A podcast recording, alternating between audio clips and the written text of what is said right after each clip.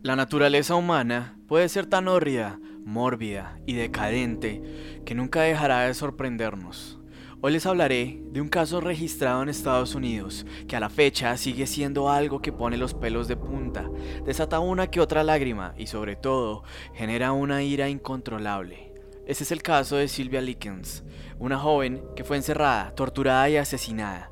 Un caso que escandalizó a la prensa y al mundo entero por su tinte oscuro y de maldad. En la imagen de este podcast dejo nuestro Instagram para que estén enterados de todo lo que pasa con este espacio de misterio. Sin más preámbulo, comenzamos con un momento de la historia muy crudo. Sean bienvenidos a otro relato de medianoche.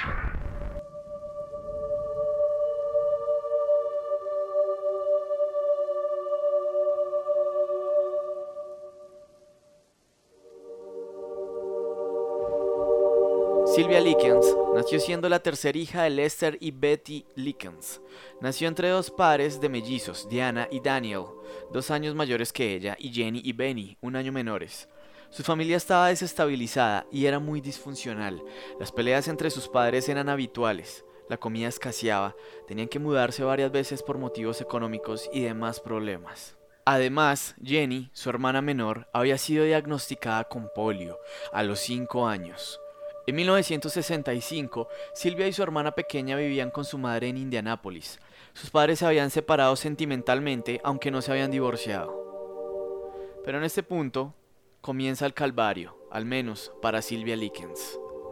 En junio de 1965, Jennifer y Silvia fueron dejadas al cuidado de una ama de casa llamada Gertrude Banisowski, una señora asmática con seis hijos a quien había conocido pocos días antes en la iglesia. Silvia era una muchacha callada y agradable a la que todos querían. Su hermana Jennifer también era muy callada y había nacido con una pierna encogida, que había ido avanzando hasta llegar a la poliomielitis. Sus padres Betty y Lester Likens pagaron a Vanisowski unos muy necesitados 20 dólares, que a la fecha actual serían algo así como 150 dólares por la semana. Esto para cuidar a las niñas y quedaron totalmente convencidos de que esta señora las iba a cuidar como si fueran sus propias hijas. Al principio todo iba bien, y las chicas parecían llevarse bien con los chicos Vanisowski. Tal vez el primer aviso del horrible crimen que iba a ocurrir posteriormente fue exactamente después de siete días de su llegada, cuando los 20 dólares llegaron con un día de retraso. Entonces, Vanisowski llevó a Silvia y a su hermana Jennifer al sótano y les dijo, Muy bien, perras. He cuidado de ustedes durante una semana, por nada, el cheque de su padre no ha llegado. Cuando Silvia intentó explicar que seguramente el dinero se había retrasado, Gertrude ordenó a ambas que se inclinaran sobre una cama, se quitaran la falda y la ropa interior y las azotó con una pala. Como Jennifer tenía poliomielitis y era la más pequeña, Silvia propuso a Gertrude que la castigara a ella en vez que a su hermana pequeña. Vanisowski accedió. Después de una semana, Betty y Lester Likens fueron a visitarlas. Nadie se quejó y los Likens se marcharon contentos. A partir de entonces, Vanisowski y sus hijos, así como varios adolescentes del barrio, empezaron a abusar física y psicológicamente de Silvia. En realidad, Vanisowski no podía soportar a las chicas, pero sobre todo a Silvia, a quien acusaba de ser una sucia y una promiscua. Pero aquí fue cuando el abuso empeoró. Un día, Gertrude le preguntó a Silvia por qué pasaba tanto tiempo en la tienda de alimentos donde trabajaba. Likens explicó que había encontrado botellas de soda vacías y que las estaba llevando a la tienda para ganar unos cuantos centavos extra. Vanisowski no le creyó y la obligó a desnudarse completamente. Y luego de esto, la obligó a introducirse una botella de Coca-Cola en sus partes íntimas, delante de todos sus hijos y de Jenny, su hermana. Este suceso ocurrió dos veces. La primera vez, la botella estalló y los cristales lastimaron el interior de la niña. Cuando esto sucedió, todos, menos Jennifer, estallaron en risas y aplausos, mientras Vanisowski no paraba de fumar. También le pegaba muy a menudo con una paleta de casi un centímetro de espesor. Cuando ella se cansaba de esta tarea, cedía el derecho a manipular la paleta a su hija mayor, Paula, Paula Vanisowski. Tenía 18 años. Paula pegaba a Silvia varias veces al día. A la hora de cenar, Silvia generalmente no comía en absoluto. Se limitaba a observar cómo los demás comían. En muchas ocasiones, su hermana, Jenny, robaba disimuladamente un poco de pan para ella, pero tenía tanto miedo de Gertrude que nunca se atrevió a desafiarla. Pero en este punto, más gente se une al maltrato. Una vez, Silvia tuvo que quitarle a Paula su traje de educación física, ya que sin él no podría asistir a la correspondiente clase de gimnasia. Cuando Gertrude se enteró, mandó a su hija Stephanie y a su novio, Coy Hotbert, a arrojarla por las escaleras del sótano. Silvia recibió un fuerte golpe en la cabeza y permaneció inconsciente durante casi dos días. Coy Horvath quien era un chico de 15 años y novio de una de las hijas de Gertrude, pesaba unos 85 kilos y medía casi 2 metros. Se convirtió en uno de los peores tormentos de Silvia. Era una especie de experto en judo y le encantaba lanzar a esta chica por el aire. En el sótano de los Banisowski había un viejo colchón que se supone que le proveería a Silvia un suave aterrizaje. Coy Generalmente calculaba mal y Silvia aterrizaba con un crujido en el suelo de cemento. Todo el mundo se reía. Nadie, incluyendo Jenny, hizo algo al respecto. Ni siquiera su hermana. Levantó una mano. Ni siquiera su hermana la defendió. De hecho, todos parecían deleitarse con su comportamiento. El 28 de julio de 1965, el reverendo Roy Julian pasó a saludar se retiró bastante preocupado por la señora Vanisowski, pues en su condición era muy difícil soportar a esta cantidad de niños. La señora Sounder, enfermera de salud pública, hizo una llamada. Gertrude le explicó que una de las niñas a su cuidado, claramente, Sylvia Likens, era una prostituta y estaba corrompiendo a sus hijos. La señora Saunders se compadeció, pero nunca volvió a llamar. Una vez, Silvia orinó en su cama sin darse cuenta esto fue porque la niña recibía castigos a patadas entre las piernas y por el daño perdió el control de su vejiga. Vanisowski, enfadada, volvió a introducirle la botella de Coca-Cola, aunque esto era algo ya habitual para Silvia. Entonces, Vanisowski decidió que Silvia no estaba a la altura para dormir arriba con el resto de la familia. Creía que el sótano y el colchón serían lo suficientemente buenos para ella. A partir de entonces, Silvia solo se alimentó de una pequeña porción de agua y galletas saladas a la semana. También fue torturada y obligada a comer su propio excremento. La muchacha se desnutrió y deshidrató. De vez en cuando, los chicos Vanisowski la sumergían en baños excesivamente calientes. Cuando salía, su piel estaba tan irritada y roja por el calor que el dolor era insoportable. Una vez se desmayó en la bañera y fue sacada por el cabello.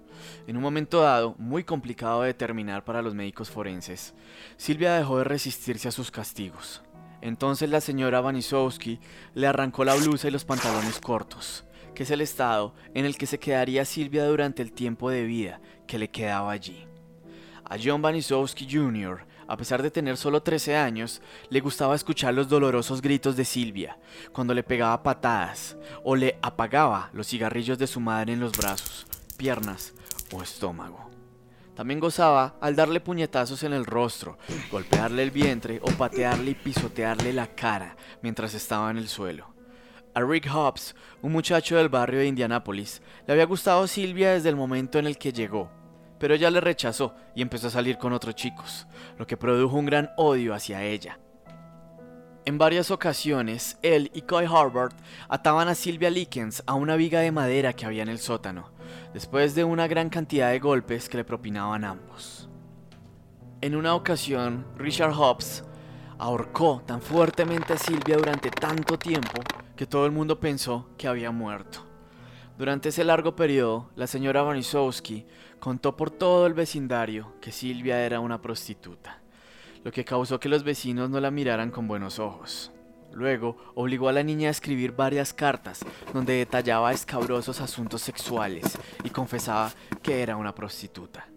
Gertrude dijo además que Silvia no había hecho más que causar problemas desde que llegó a su casa y que era una muchacha inmanejable y que justamente por eso la había enviado al reformatorio de Indiana. Los vecinos y vecinas que vivían al lado de la casa de la señora Vanisowski oían gritos, lamentos, gemidos y golpes, pero no hicieron absolutamente nada al respecto, porque pensaron que era mejor no meterse en problemas. Otra de las cosas increíbles de este caso es que el hogar de los Vanisowski se convirtió en un punto de encuentro para muchos chicos y chicas del barrio. Cuando varios jóvenes observaron que Silvia soportaba el abuso al que era sometida, ellos también comenzaron a mofarse de ella y a aplicarle castigos físicos. Los chicos la mordían, besaban, acosaban, intimidaban y abusaban de ella sexualmente. También traían a sus respectivas novias y a varios amigos que también se reían de ella. Nunca pensaron que todo iba a llegar tan lejos. Frecuentemente, estos otros invitados también decidían participar en los tormentos a la niña. Alguien hizo un dibujo de la niña poniéndole cuerpo de mujer y una posición sexualmente explícita. Este dibujo circula hoy en día por internet. El 23 de octubre de 1965, Gertrude, con una aguja al rojo vivo, escribió en el abdomen y estómago de Silvia las siguientes palabras. Soy una prostituta y estoy orgullosa de serlo. A mitad del trabajo se cansó, pero Rick Hobbs continuó el trabajo por ella, mientras John Vanisowski Jr. le sujetaba los brazos. A la mitad de la penúltima palabra, la aguja dejó de quemarle la piel, por lo que Hobbs empezó a hacerle cortes en vez de rozar la aguja en la piel para escribir. ¿Qué harás ahora, Silvia? musitó Gertrude con la mirada fría. ¿Qué harás? Ahora ya no podrás mostrarte desnuda ante ningún hombre sin que te vea la marca. Ahora ya nunca podrás casarte. ¿Qué vas a hacer? Esa tarde, Coy Hotbar pasó por la casa, golpeó a Silvia en la cabeza con un palo de escoba, dejándola inconsciente. Y fue aquí cuando llegó el asesinato.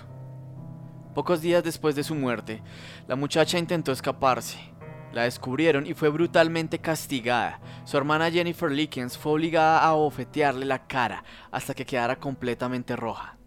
El día anterior a la muerte de Silvia Lickens, Paula Vanisowski le dio a Silvia su tratamiento especial. Le pasó sal por todas sus heridas. A la mañana siguiente, Silvia estaba casi inconsciente. Tenía moretones, cortes y heridas de todo tipo en todo el cuerpo. Y esto la acompañaba con un fuerte olor debido a la falta de aseo. Las cicatrices de quemaduras resaltaban por todas las partes de su piel y hablaba sobre irse con sus padres y alcanzarlos en la feria donde se encontraban. Ya estaba delirando. Gertrude decidió que debía mojarla con la manguera. Llevaron una manguera de jardín al sótano. Todo el mundo se rió mientras el agua salpicaba sobre el demacrado cuerpo de Sylvia Lickens. Al ver que ella no respondía, Richard Hobbs llamó a la policía con la esperanza de que le practicaran primeros auxilios y ella resucitaría milagrosamente, quedando ellos como héroes y que todo estaría bien. Pero al ver el cuerpo, los oficiales y médicos declararon que el de Sylvia Lickens era el peor caso de abuso físico que habían investigado en la historia del estado de Indiana. Sylvia Lickens había muerto por hemorragia cerebral, shock y desnutrición. En el juicio, los adolescentes y niños del barrio aceptaron su culpabilidad y detallaron los castigos a los que habían sometido a Silvia. Gertrude intentó librarse de la cárcel cargando toda la culpa en sus hijos y los adolescentes del barrio, aludiendo que ella no sabía nada de lo que ocurría en el sótano, pero todos los niños declararon lo mismo sobre Vanisowski. Ella alentaba la tortura y participaba en ella. Jennifer Lickens declaró lo mismo. La mayoría de las personas que fueron invitadas a ver cómo torturaban a Silvia terminaban maltratándola también. La humillaron y violaron, y ellos parecían deleitarse con todos esos gritos de dolor y querían también maltratarla. En el momento del juicio, el fiscal les preguntó el porqué de su actitud, por qué maltrataban también a Lickens, por qué no hicieron nada para ayudarla. Todos contestaron lo mismo. No lo sé, señor. Ninguno de ellos supo justificar su propia actitud.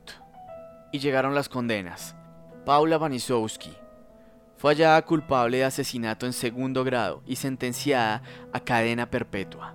Obtuvo su libertad condicional el 23 de febrero de 1973, luego de servir siete años en prisión. Tuvo una hija en ese mismo año y la llamó Gertrude. Cody Hotbard fue hallado culpable por homicidio impremeditado y sentenciado a 21 años de prisión. se convirtió en un delincuente y volvió a la cárcel con frecuencia. Richard Hobbs fue hallado culpable por homicidio involuntario y sentenciado a 21 años de prisión. Murió a los 20 años de cáncer pulmonar. John Banisowski Jr., pese a tener 13 años de edad, fue sentenciado a cumplir 21 años de cárcel. Fue el preso más joven del reformatorio en toda la historia de ese estado. Tras cumplir su condena, se convirtió en un pastor laico para contar su historia. Murió a causa de su diabetes y de las torturas que él mismo se infringía a causa de su culpa. Stephanie Banisowski fue hallada culpable por cómplice y fue sentenciada a cumplir 12 meses de prisión. Ella, junto con Coy Howard, arrojaron a Silvia por las escaleras del sótano, lo que le produjo una hemorragia cerebral. Eso produjo una de las causas de su muerte. Gertrude Banisowski fue hallada culpable de asesinato en primer grado y sentenciada a cadena perpetua. Se le recluyó en la prisión de mujeres de Indiana. Obtuvo su libertad condicional el 4 de diciembre de 1985, luego de estar 20 años en prisión. Poco antes de morir, en 1990, Gertrude Banisowski aceptó finalmente su culpabilidad, responsabilizando sus actos criminales a sus problemas personales y a una serie de medicamentos que ingería. Esta historia inspiró películas y libros, como por ejemplo la película An American Crime. Está basada en el caso de Sylvia Likens, personaje protagonizado por la actriz Ellen Page. El personaje de Gertrude Banisowski está reencarnado por la actriz Catherine Keener. A pesar de que está basada en los hechos reales que sucedieron, algunas partes de la película no encajan con lo que sucedió realmente. El caso de Sylvia Mary Likens inspiró al autor Jack Ketchum para escribir su libro The Girl Next Door libro que a su vez inspiraría una película con el mismo nombre. En español, La chica de al lado, un film de terror y drama basado en los hechos escalofriantes que le sucedieron a dicha joven, protagonizada por Blythe Alford, que no debe confundirse con la comedia del mismo nombre protagonizada por Alicia Cuthbert. El crimen pasó a la historia en la ignominia de los Estados Unidos y el día de hoy se considera como uno de los sucesos más horribles de aquel país. Sin lugar a dudas, es un ejemplo de lo horrible que puede llegar a ser el comportamiento humano y de cómo un grupo de jóvenes aparentemente ordinarios pueden verse involucrados en sucesos horribles.